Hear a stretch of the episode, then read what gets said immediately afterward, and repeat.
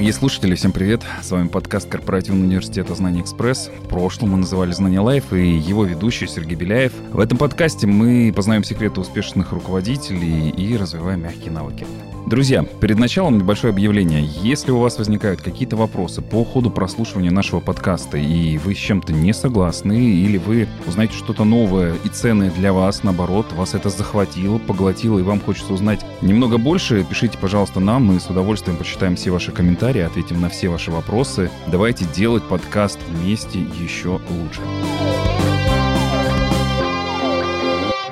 В предыдущем эпизоде подкаста «Знание Экспресс» с Оксаной Беслик мы обсуждали, что такое благополучие в компании. Послушайте его обязательно, там крайне много полезного.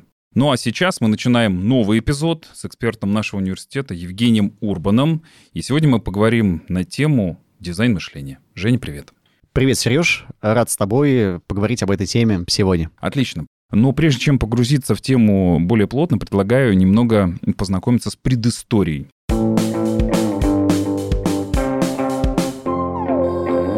Летом 2013 года на улицах Москвы можно было заметить группу молодых людей на инвалидных колясках. А, вокруг них велась съемочная группа с камерами и наблюдатели, которые подробно фиксировали в блокнотах все, что происходит. Довольно-таки странная история, смотрелась э, довольно-таки странно, но тем не менее. Ребят на колясках с трудом продвигались по городу, спотыкались, застревали и даже некоторые падали. Они направлялись в метро и еще не доехав до точки назначения уже испытывали огромные затруднения. Спуститься в метро, проехать станцию, сделать пересадку. Люди без инвалидности выполняют эти действия на автомате. А вот наши герои каждый метр преодолевали с трудностями, с трудом, сталкиваясь с сотнями неожиданных препятствий. Разворачиваюсь, я здесь не развернусь. А, ты хочешь спуститься? О, получилось. Сейчас будут первые травмы, снимаем. Но именно это им было и нужно, ведь молодые люди на колясках — это на самом деле абсолютно здоровые студенты-исследователи вместе с лабораторией дизайн мышления Wonderful. И одной из рабочих групп досталась чрезвычайно сложная задача придумать решение, которое облегчило бы маломобильным гражданам перемещение в московском метрополитене. Я перестал чувствовать себя молодым, способным на все, и я тратил колоссально большое количество энергии, чтобы преодолеть минимальное расстояние. И если в обычной жизни я не думаю о том, как передвигаться, я думаю о своих вещах, которые волнуют меня, то здесь весь мой мозг был полностью занят тем, как э, перед, как проехать этот участок дороги, как этот участок дороги, и, ну, и чувствовать себя столь сильно ограниченным, это, ну, для меня это было очень деморализующе. Несмотря на то, что мы были такой плотной группой, и, в принципе, мы там как пытались шутить, это было все равно очень достаточно такой experience, ну, который, конечно же, изменил мое мировосприятие, наверное, ну, навсегда. Я просто понял, как человеку одному реально оказаться вот наедине с такой урбанистической городской средой. В результате реализации этого решения в московском метро заработала служба мобильности пассажиров. Ее инспекторы готовы проводить вас с одной станции метрополитена на другую в любой сложной ситуации. Если у вас тяжелые сумки, ну, либо если вы путешествуете большой семьей с несколькими детьми, если вы пожилой человек или являетесь э, человеком с инвалидностью и хотели бы воспользоваться московским метро. О проекте даже сняли реалити-шоу, его можно найти в интернете, поэтому посмотрите, как ребята проходили интенсив, примеряли роль людей с инвалидностью на себя и как пришли к решению довольно-таки сложной задачи. Если говорить про ОАО РЖД, в поездах тоже много внимания уделяют вопросу мобильности. Узнать про услуги для маломобильных пассажиров можно на сайте компании ОАО РЖД по ссылке в описании, поэтому посмотрите, узнайте. Мы сегодня говорим как раз о дизайн мышления, что это все-таки такое, как это помогает людям, как связана наша история про транспортную доступность с темой эпизода, мы узнаем сегодня из нашего диалога с Евгением.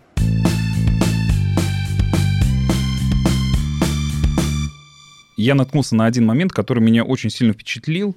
И я, честно говоря, даже о таком факте не знал, но тем не менее, да, сейчас им поделюсь. Как, на твой взгляд, почему в московском метро иногда станция объявляется мужским голосом, а иногда женским? Вот твои предположения и мысли на эту тему.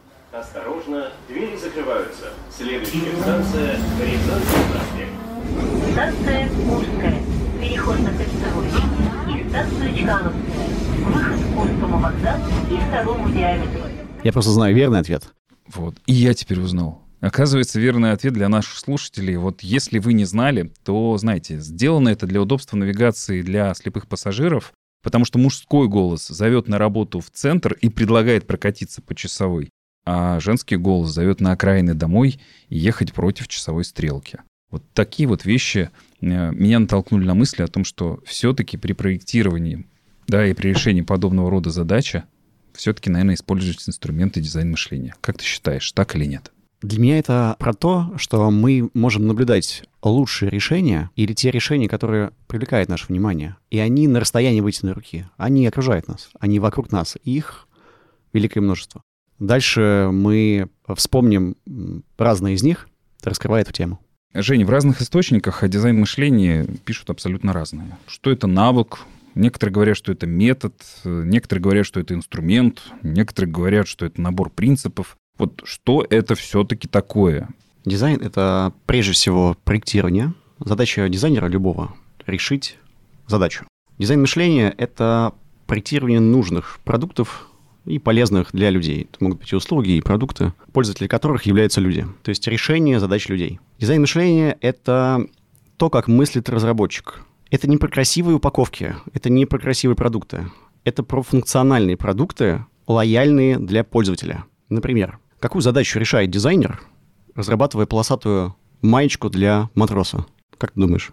Кстати говоря, а почему реально майка полосатая, а не в полосочку, в крестик, в квадратик, в ромбик? Я не знаю, реально не знаю. Ну, то есть, видно, какая-то логика, когда придумывали подобного рода маскировку, она, наверное, имела место быть.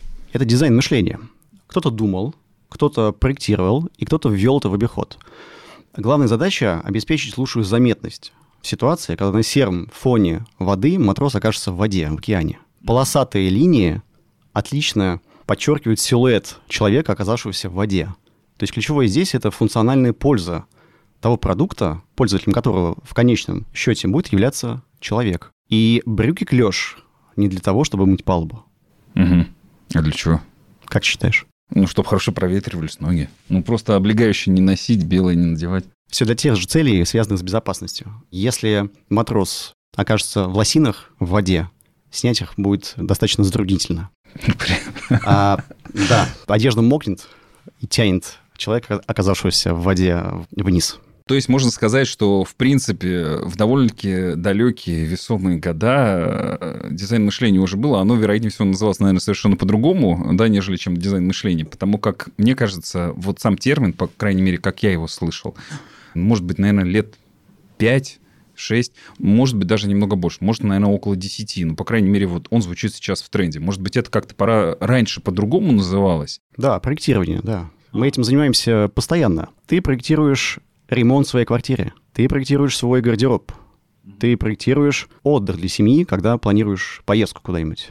Ты занимаешься инженерией этого вопроса. Ты проектируешь окружающую среду, когда расставляешь цветы на подоконниках в кабинете, где находятся твои коллеги. Дизайн мышления — это процесс придумывания, создания. В зависимости от сложности задачи, время, которое потребует это придумывание, может там различаться. Вот, или от тех целей, которые будет решать продукт создаваемый. Но в основе этого лежит простое человеческое придумывание.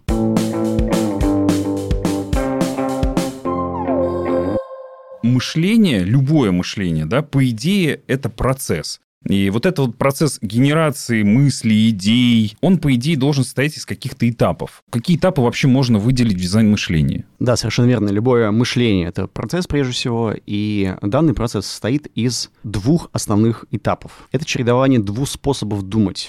Сначала мы расширяем поле зрения, мы работаем с данными, мы собираем информацию, мы узнаем пользователя, узнаем его предпочтения. Это так называемое расширяющееся мышление или дивергентное мышление первая часть, обязательная часть этого процесса. Далее мы придумываем различные решения, выбирая из них лучшее. Это сужающееся мышление, конвергентное по-другому. Стэнфордский институт дизайна определил пять этапов в этой методологии. И первый из них — это эмпатия. Это когда мы до момента появления идеи на свет, какой формы или каким образом должен выглядеть продукт, мы основы этого положим потребность, истинные желания и вот какой-то глубинный запрос пользователя, конечного пользователя. Не собственное представление о прекрасном, то есть не авторская задумка, Как сказал Генри Форд, если бы я спросил людей, чего они хотят, они бы ответили «лошадей побыстрее». Понять глубинную потребность – это проявить эмпатию. Если бы производители йогуртов подумали о том, как используют их баночки, бабушки, Мгм. Для а, рассады. Для рассады. Они бы могли изменить форму упаковки, Мгм. проявив тем самым внимание к конечному потребителю, конечно. Ну, то есть производители были бы более эмпатичны с точки зрения своего конечного потребителя. Конечный продукт мог бы стать более функциональным. И частью этого является эмпатия, да. Наша задача здесь изучить, понять, вскрыть потребность клиента, и нам нужны пользовательские истории, то есть фактический опыт, который мы можем засвидетельствовать, то есть наблюдение. Также имеет значение контекст. Не сам опыт, э, формальный опыт, но и контекст, в котором он совершается. Например, если мы исследуем поведение пассажира на станции, то поведение будет отличаться в зависимости от э, времени суток, погоды, сезона и многих других факторов. Хорошо. Так, с этим этапом все понятно. Что делаем дальше? А мы сейчас поймем. Я предлагаю на каком-то очень знакомом примере провести это экспресс маленькое исследование, тем самым логично завершив этап эмпатия. Давай. Предлагаю тебе поучаствовать. Представь, пожалуйста, Мгм. купе, Мгм. время 21.00. Ты лежишь на верхней полке. Работает кондиционер. Мгм. О чем ты думаешь? Кондиционер вообще моя боль. Мои коллеги об этом знают. Мне кажется, я первое, что подумаю, насколько бессовестная проводница, да, что включила очень сильно кондиционер, и мне крайне некомфортно, я хочу его выключить. Вот первая мысль у меня будет, мне холодно, мне некомфортно, почему обо мне никто не заботится, обо мне никто не думает. А что ты делаешь или готов сделать? Что я готов сделать? Ну, минимум, я обращусь к проводнице. Вот, и скажу, девушка, вы знаете, мне крайне некомфортно, будьте, пожалуйста, любезны, сделайте кондиционер поменьше. Покомфортнее для меня. Интересно, а если ты пассажир с детьми? Та же ситуация. Ну, я у детей спрошу, холодно ли им. В первую очередь позаботиться надо о ребенке, да, во вторую очередь, конечно, себя. Я спрошу у детей, холодно ли им, ну, все равно по результатам этого буду принимать решение. А если пожилой пассажир? Если я пожилой пассажир, Да, да, а если пожилой? это сложно представить, ну ладно, хорошо. Если я пожилой пассажир, я буду вообще дико возмущаться. Я не знаю, мне кажется, я к годам к своим, вот к тем самым, я буду очень ворчливым стариком, я пойду все равно к проводнице и буду с ней ругаться и говорить, да что ж такое это делается, вы меня решили заморозить, что ли? Книгу жалобную дайте, да? Ну, примерно, да. Начальника, начальника поезда. Начальника да. поезда. Начальника поезда пригласите. С этими данными, с этой информацией, которую мы сейчас с тобой выявили, привив такое, э, такое наблюдение, встав на роль клиента, э, пассажира, да, поставив себя на его место, нам теперь нужно что-то сделать. Это второй этап. Нам нужно определить задачу, которую мы с тобой будем решать. Второй этап называется фокусировка. Имея определенный объем исследуемых, полученных данных, информации, теперь на основании этих данных нужно определить задачу, которую мы будем дальше решать. Ведь задач может быть много. Одна из них — это, например, как сделать работающий кондиционер работающим для меня, если меня это устраивает, и не работающим для тебя. Это одна из задач. Но могут быть еще какие-то. Предположим, я вечером, располагаясь на полке, когда работает кондиционер, не могу уснуть, потому что, вот знаешь, что это вот мелькание, вспышка, вспышка, вспышка, светло, не светло, светло, не светло. Меня меньше будет заботить кондиционер, будет, больше будет заботить там, обстановка в вагоне или в купе в данном случае. И это еще одна область задачи, может быть, которую имеет смысл решить. Мы сейчас выберем, какую из них нам необходимо оставить. Давай А. решать кондиционер, это моя боль. Да, вот такой пример. Один предприниматель, инженер, спроектировал бесшумный домашний вентилятор. Это был ноу-хау. Того времени, это был конец э, прошлого века. Потребителей не привлекла эта новинка, и вентилятор стоял на полках. Бесшумный был, абсолютно. Разработчик обошел семьи, подошел к своим клиентам и задал им вопрос. Какую технику вы используете? Если используете систему домашнего кондиционирования или вентилятора, то какие покупаете и почему? И выяснил, что, оказывается, потребитель считает бесшумный вентилятор маломощным. Ну, то есть нет шума, значит слабый мотор. Слабый мотор, какая же польза будет от такого вентилятора? Какую задачу себе поставил разработчик? На этом этапе он собрал данные, как сделать вентилятор шумным. Он добавил элемент, издающий звук. Продажи возобновились. И вот мы понимаем теперь, с чем нам предстоит иметь дело. Собственно, какую проблему нужно решить. Проблему или задачу. То есть в рамках второго этапа самое главное не распыляться. Все решить невозможно. Да, то есть необходимо все-таки сфокусироваться на какой-то вот э, отдельном там элементе и взять за фокус внимания одну там условно решаемую задачу конкретную, да, а не пытаться сразу всеобъемлюще решить сразу все. Выбрать наиболее приоритетную, да, либо решать их по очереди. Совершенно верно. Здесь логика очень простая. Если выбранная главной задачей обеспечит качество итоговому продукту, тогда этого достаточно. Если мы понимаем, что этого будет недостаточно на последующих этапах оценки и анализа, то можно возвращаться к другим задачам. Угу. Все, окей, я понял. Второй этап обсудили. Что делаем далее? Но дальше нужно дать ответ, как сделать так, чтобы кондиционер одновременно и работал, и нет. Этот этап называется генерация идей. И здесь мы ищем решение задачи, которую вы для себя определили. Это наша творческая продуктивность, способность за единицу времени сгенерировать определенное количество идей и выбрать по итогу самую лучшую. Если говорить про этап генерации идей, вот э, какими инструментами на этом этапе целесообразно и логично пользоваться? Ну, понятное дело, ты должен быть крайне креативен. А как вообще генерить идеи? Да, здесь мы используем любые методики создания, появления идей, их генерация. От мозгового штурма, начиная классического мозгового штурма, заканчивая принципами фокальных объектов или выявления принципов. Эвристических методик сейчас насчитывается больше сотни различных. Они могут сильно отличаться по тому, какие усилия необходимо приложить, чтобы использовать тот или иной подход. Здесь следует помнить про некоторые рекомендации. Собирайте малочисленные группы, там, численностью не более 4-5 человек.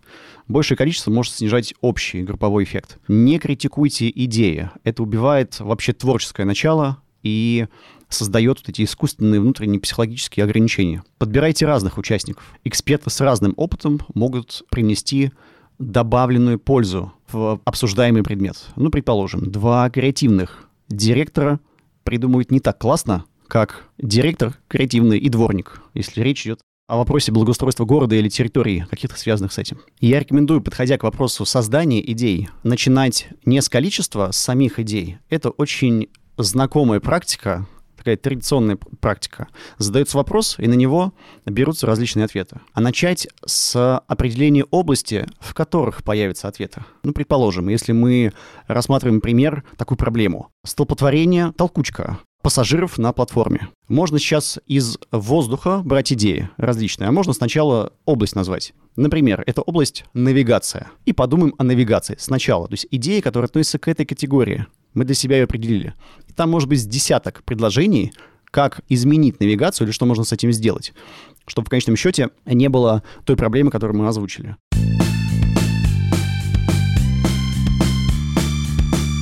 Переходим к следующему этапу. Какой следующий этап э, дизайн мышления? Мы с тобой проговорили про эмпатию, мы проговорили про фокусировку, мы проговорили про генерацию идей, обсудили каждый этап и прям вполне достаточно даже с инструментами. Дальше чего делаем? Я предлагаю связать наше предыдущее наблюдение, которое мы успели сделать, с этим этапом. Угу. У нас была задача как сделать кондиционер, ну, это одна из задач, которая была озвучена, как сделать кондиционер одновременно и работающим, и нет. Кстати говоря, есть уже наблюдаемый опыт, мы видим эти решения. Да, в самолетах это носик, который направляет струю воздуха, в то место, которое требуется. Гибкая система, да, мобильная и очень персонализированная.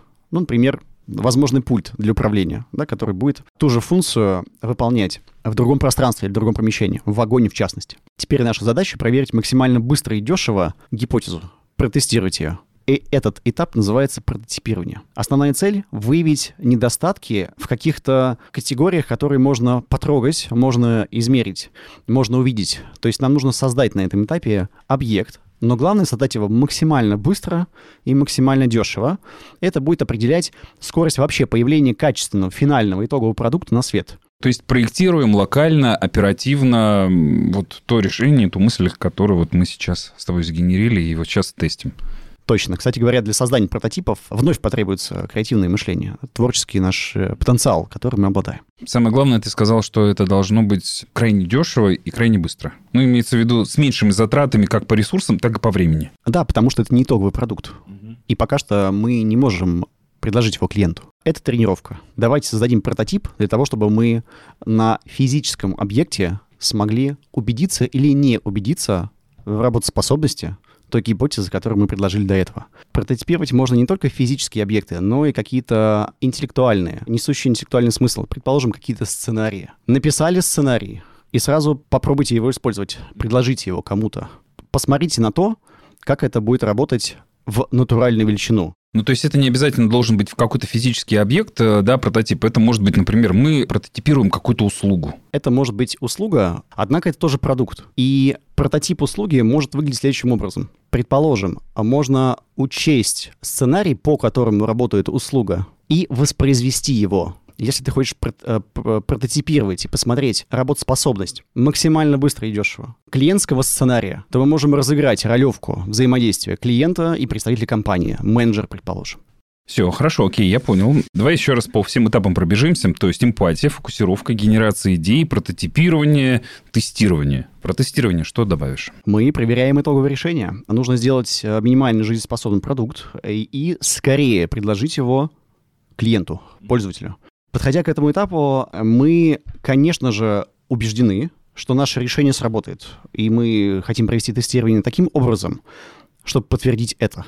Это когнитивная ловушка, такая мыслительная ловушка, когда а, мы, приложив значительные исследовательские усилия, хотим удостовериться в том, что они принесли тот результат, на который рассчитывал разработчик или команда разработчиков. Здесь важно не попасть в эту ловушку. Наша задача — найти подтверждение, что мы просчитались, промахнулись, а не подтвердить свою точку зрения. В таком случае мы начинаем смотреть непредвзято на эту систему. Я называю системой ну, вообще любой продукт или услугу.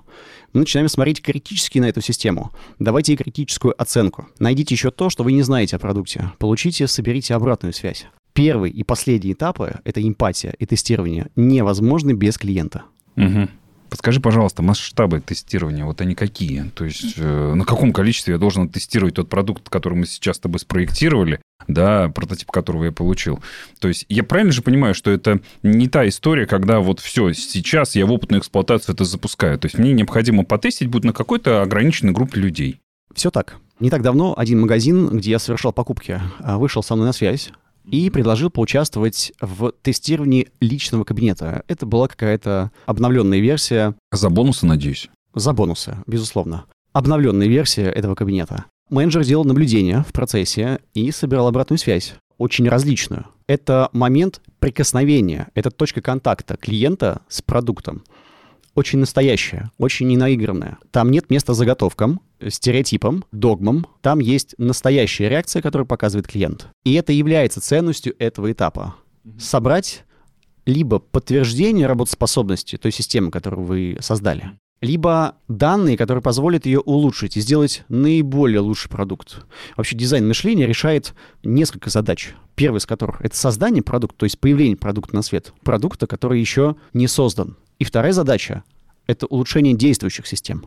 Тогда в какой момент надо останавливаться на этапе совершенствования любого проекта и заканчивать дизайн мышления и запускать уже в опытную эксплуатацию? Потому что так можно до бесконечности совершенствовать, совершенствовать. Клиент что-то не, ну окей, хорошо, давайте снова, давайте дорабатывать, дорабатывать, дорабатывать. Где вот эта история, точка завершения, когда ты понимаешь, что все, надо уже в опытную эксплуатацию отдавать, потому что дальше совершенствовать бессмысленно? Ох, крамольную тему ты затрагиваешь. Это зависит от очень многих обстоятельств. От целей компании или команды, которые решает команда или компания. От требований к той системе, которая создается. От внешних э, требований и факторов, которые относятся, например, к срокам появления продукта на свет и, и причинам, да, по которым тот или иной продукт э, должен появиться как система где-то. А может быть, этот продукт будет частью какой-то системы. Поэтому тоже могут э, быть наложены дополнительные требования к этому это всегда поиск баланса между сроком и качеством. Это тот компромисс, который вы сами для себя определяете как, как разработчик. Дизайн мышления — это нелинейный процесс.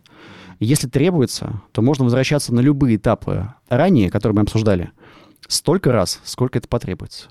Цикличность является важной чертой процесса дизайна мышления. Таких итераций может быть сколько угодно один из вопросов возник, э, хотел возникнуть после вопроса тестирования о том, что а если вдруг мы провалили тестирование и поняли, что мы сделали что-то не то, но ты ответил на вопрос, что это нелинейно, поэтому возвращайся. SM.1. Да, SM.1. Смотри, пункт 1. Да, пункт 1. Возвращайся именно к нему.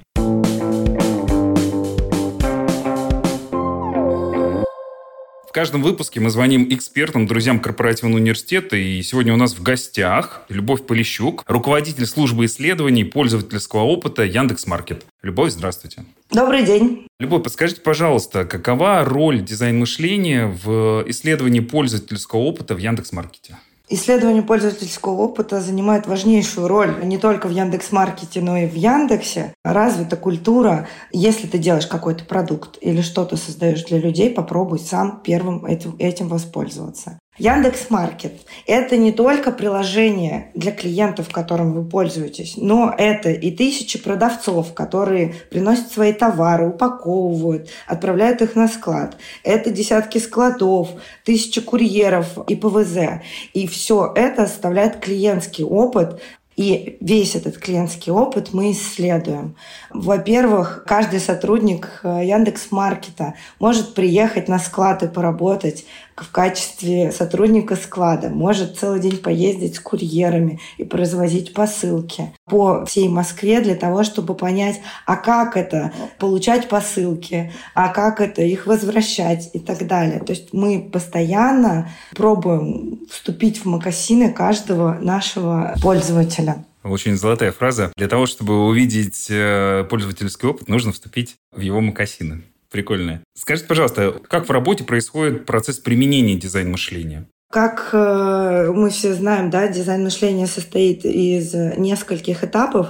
У нас в работе, как правило, нет такой практики, что мы собираемся на два дня или на неделю и проходим все эти этапы, но каждый из них на самом деле существует. Если мы говорим про эмпатию, то у нас есть целый исследовательский отдел, который я возглавляю. Помимо этого, все участники продукта еще и сами пробуют исследовать, э, встречаются с пользователями, либо практикуют этот опыт на себе. Если мы говорим про этап генерации идей, у нас есть практика воркшопов как раз после исследования, когда мы собираемся и генерим всей командой идей. Когда у нас идея сгенерирована и есть прототип, у нас есть такое мероприятие, мы называем его дизайнер do research, на котором у нас раз в неделю есть площадка, куда мы приводим шесть пользователей и с ними вместе тестируем все наши новые наработки для того, чтобы понять, что удалось, а что нет. Скажите, пожалуйста, если э, основываться на ваш опыт и практику, вот как дизайн мышления помогает понимать поведение и потребности пользователей Яндекс Маркета? Важная штука, которую нужно понимать и на чем основана вся вообще история с исследованиями. Нам из нашей жизни и из нашей головы кажется, что все люди рассуждают так же, как и мы. На самом деле у каждого человека есть свой опыт, есть своя ментальная модель в голове. Мы даже одни и те же слова с вами понимаем по-разному через призму своего опыта и знаний. И поэтому каждый раз, когда мы думаем, что я понимаю, и поэтому другой человек поймет, это не так. И как раз-таки, что самое важное приносит и дает нам дизайн мышления, это та мысль, что твой опыт и твое восприятие мира не равно опыту и восприятию мира другого человека. И именно поэтому очень важно исследовать опыт тех людей, для которых мы делаем продукт. Угу, отлично. А скажите такой вот э, чисто обывательский вопрос. Вы говорите о том, что вы обращаетесь э, к пользователям. А как происходит этот процесс коммуникации? То есть через какие каналы вы коммуницируете с ним, чтобы получить от них инфо? Раньше были очень распространены каналы, когда мы приглашали пользователей прямо к нам в лабораторию. У нас есть лаборатория, то есть специальная площадка, призванная э, комфортно разместить людей и с ними пообщаться. Сейчас еще очень распространен канал созвониться по Zoom. Один из распространенных каналов – это обзвоны клиентов, когда им могут звонить по телефону и уточнять какие-то вещи. Есть каналы, это так называемый класс немодерируемых исследований, когда мы подготавливаем анкету и рассылаем, например, опросники, либо просим людей выполнить какую-нибудь задачку, подгружаем прототип и выполнить какую-нибудь задачку, записывается видео, как они это делают, а мы потом это анализируем. То есть на самом деле всевозможные каналы, какие вы только можете придумать, мы используем в нашей работе. Насколько лояльны пользователи вот к тому, чтобы давать подобного рода ответы? Это очень частый распространенный вопрос. Чаще мне его задавали, когда я еще опыт разработчиков э, изучала. Люди думают, что с ними не захотят говорить. Все боятся, что с ними не захотят поговорить. Но на самом деле картина выглядит совсем иначе. Людям очень важно быть выслушанными, быть услышанными. Когда мы просим людей дать обратную связь, повлиять на что-то, рассказать, как они видят этот мир, они очень круто включаются. Я не помню историй, когда нам прямо явным образом отказывали или не хотели с нами говорить. Это миф. У нас вообще мир невыслушанных людей. И когда ты с интересом, вниманием и любовью хочешь у человека что-то узнать и выслушать, люди обычно счастливы. После хорошего интервью люди уходят счастливыми, с горящими глазами и иногда даже хотят остаться подольше и еще поговорить. Любовь, спасибо большое за столь содержательный и интересный ответ. Пойдем примерять свои мокасины.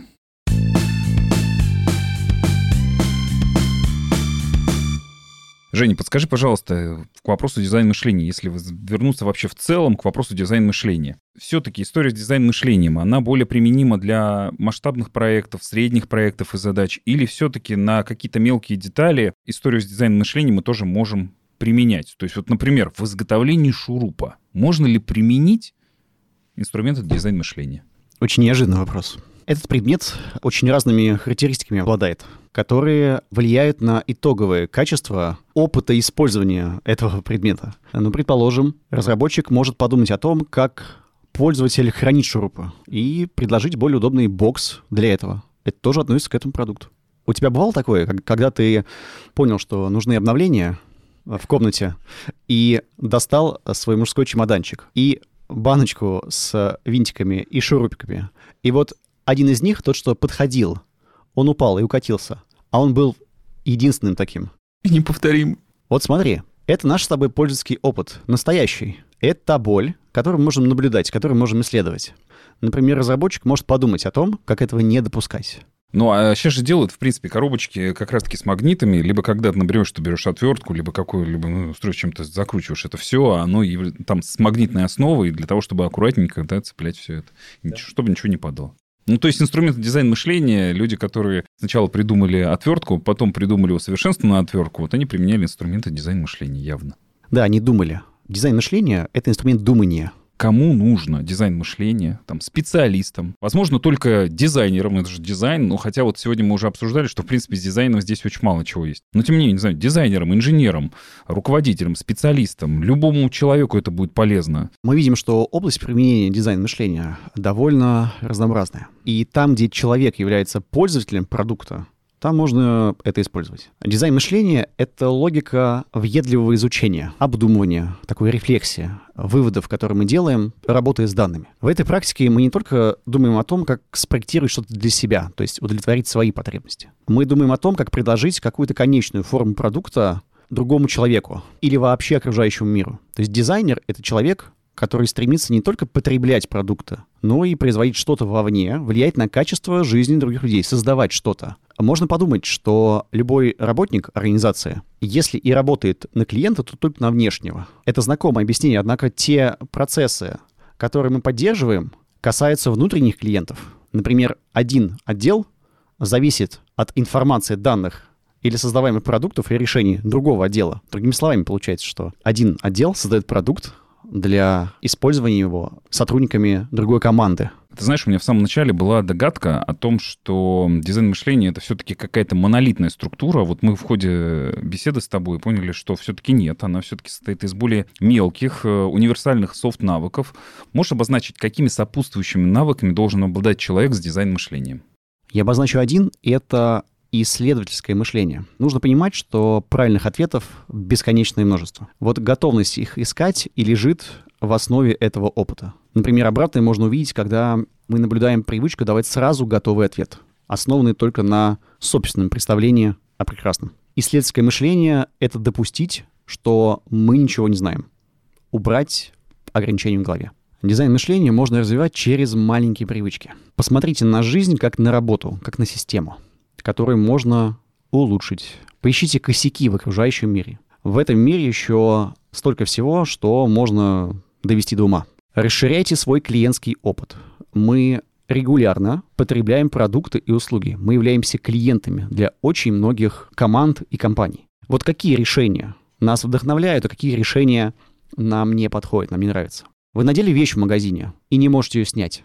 Вот это дизайн мышления. Вам пришло сообщение, вы его читаете и не понимаете, о чем оно. Это не дизайн мышления. Смотрите на свои клиентские истории. На что еще можно обратить внимание? Смотрите интересные фильмы и обзоры на них. Фильм — это продукт, очень массовый продукт. Почему эти фильмы интересны? Почему вы в восторге от той или иной картины? Что такого сделал сценарист и режиссер? Почему про этот фильм спустя долгие годы говорят, да, почему не отпускает тот сюжет, который был предложен? Изучайте новинки, товары, технологии. Для кого они? Какие потребности они решают? Почему появился тот или иной продукт? Какая целевая аудитория того или иного продукта? И какую боль, потребительскую боль он может решить? Или что он может предложить дополнительного? И вообще начните изучать людей. Наблюдайте. Делайте попытки понять человека. Дизайн мышления — это процесс, сердцем которого является клиент. Попробуйте угадывать с подарками людям. Это очень хорошая проверка способности понимать человека.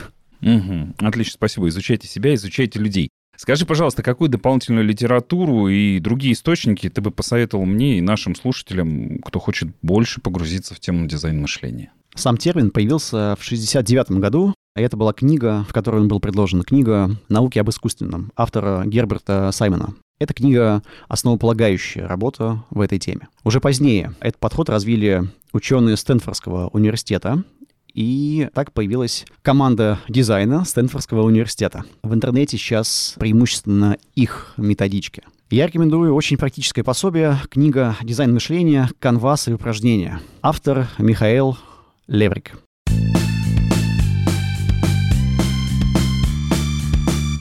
Спасибо тебе огромное за то, что сегодня пришел, за то, что поделился просто супер-мега крутым опытом своим и практиками. И мы проговорили про пять ключевых этапов дизайн мышления, которые при этом не линейные, при этом они могут быть цикличны, постоянно возвращаться к одному и тому же мы можем, этапу предыдущему имеется в виду. Спасибо тебе большое за то, что поделился. Ждем тебя в гости с новыми темами. Спасибо за приглашение. Буду рад раскрыть и поговорить на новые темы. Это был второй эпизод нового сезона подкаста Корпоративного университета РЖД «Знания Экспресс». И у нас для вас классная новость. В следующем выпуске ко мне присоединится моя соведущая Оксана Беслик. Оксана стала первым гостем в новом сезоне, и мы получили огромное количество положительных откликов от наших слушателей и коллег. Мы просто не смогли не пригласить ее и стать частью нашего проекта. Пусть появление еще одного ведущего не станет для вас неожиданностью. Если вам понравился наш подкаст и вы узнали что-то новое и полезное, пишите нам и оставляйте свои отзывы. Подписывайтесь на любой удобный вам подкаст-платформе и ставьте оценки 5 звезд. С вами был я, Сергей Беляев, и мой гость Евгений Урбан. До встречи в следующем выпуске. Пока-пока.